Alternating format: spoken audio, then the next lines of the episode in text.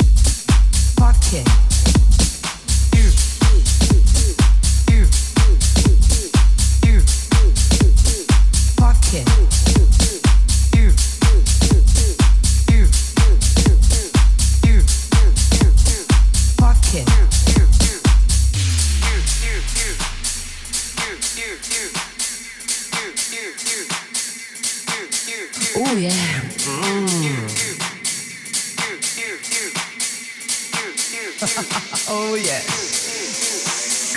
I'm one of those. I'm one of those girls who likes being naughty every single minute of the night. But yet most of that, what I love, is to be horny. I wanna go and stand in front of a boy and say, Hi, how do you feel? What do you see? Do you like me to turn around and see the whole material? No, this is me. Yes, nothing artificial, baby. This is supernatural. I got my tits, my lips, my hands, my feet, I also have a very, very, very special, sexy, hot pussy, baby. Come over here, kiss me.